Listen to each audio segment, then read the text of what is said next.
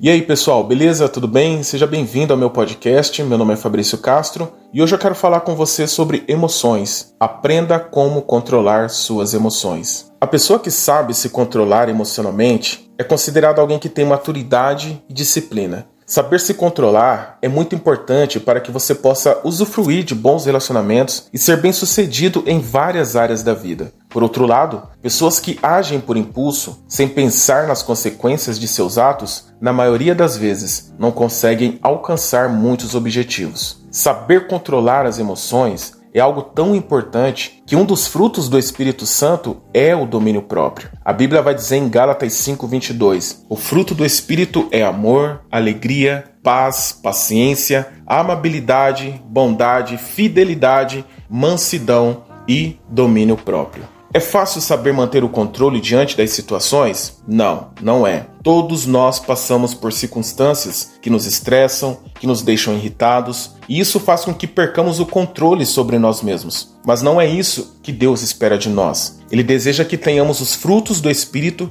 e que não hajamos conforme a nossa carne. A Bíblia vai dizer em Romanos 6,12: Não permitam que o pecado continue dominando seus corpos mortais, fazendo que vocês obedeçam aos seus desejos. Tenha certeza de uma coisa: você só tem a ganhar se conseguir se controlar. Não é por acaso que está escrito em Provérbios 16:32: Melhor é o homem paciente do que o guerreiro, mas vale controlar o seu espírito do que conquistar uma cidade. Mas talvez você esteja me perguntando, Fabrício, ok, mas como eu posso controlar as minhas emoções? Eu não estou conseguindo. Diante das situações, diante dos problemas, diante das lutas, eu não estou conseguindo me controlar. Fica tranquilo. Pega papel, caneta ou abra aí o blocos de nota do seu celular, que hoje eu quero te dar quatro dicas de como você pode controlar as suas emoções, beleza? Primeira dica: conheça as suas emoções. Não podemos controlar o que não conhecemos. Por isso, é tão importante que façamos uma reflexão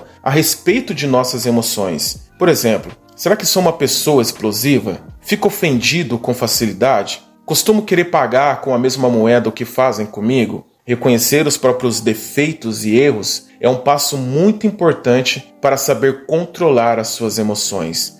Durante o seu devocional, durante o seu tempo com Deus, pergunte ao Espírito Santo quais áreas eu preciso mudar.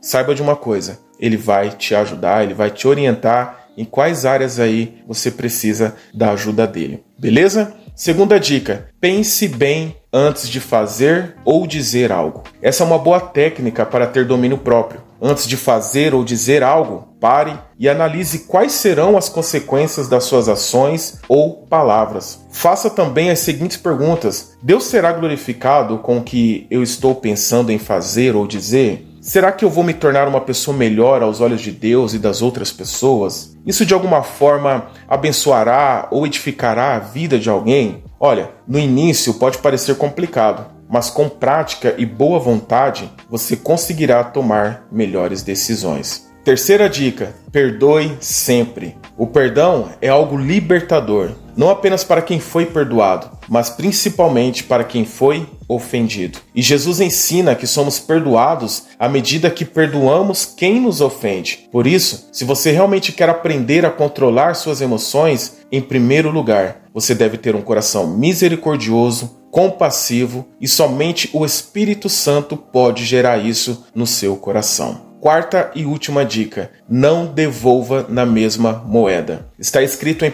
Pedro 2, do capítulo 2, no versículo 22 ao 23. Cristo não cometeu pecado algum, e nenhum engano foi encontrado em sua boca. Quando insultado, não revidava. Quando sofria, não fazia ameaças, mas entregava-se àquele que julga com justiça. Sabe o que Jesus fazia quando era agredido ou ameaçado por seus perseguidores? Ele se colocava nas mãos de Deus. Sim, ele tinha poder para destruir qualquer um dos seus agressores com umas simples palavras, mas, mesmo assim, Jesus não revidava. Ele preferia confiar no Pai que é quem julga com justiça. Se você confiar em Deus, se você confiar que Ele nunca irá te abandonar, independente da situação, você não irá revidar. Quando o desejo de se vingar começar a tomar conta do seu coração, lembre-se que é o Senhor que muda toda a história. Beleza? Valeu, grande abraço.